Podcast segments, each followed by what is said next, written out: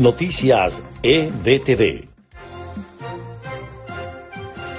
Estas son las noticias más importantes de Venezuela, Estados Unidos y el mundo a esta hora. La Fiscalía de la Corte Penal Internacional decidió avanzar con su investigación por crímenes de lesa humanidad en Venezuela tras desestimar la solicitud de aplazamiento presentada por el régimen de Nicolás Maduro.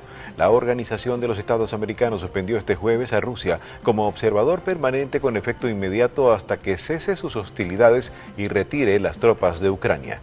El presidente Joe Biden anunció este jueves el otorgamiento de ayuda estratégica para Ucrania. Estados Unidos proporcionará más de 800 millones de dólares en artillería pesada y municiones para el combate contra Rusia.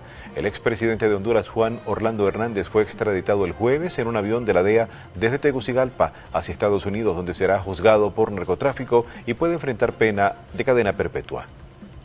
Estas fueron las noticias más importantes de Venezuela, Estados Unidos y el mundo a esta hora.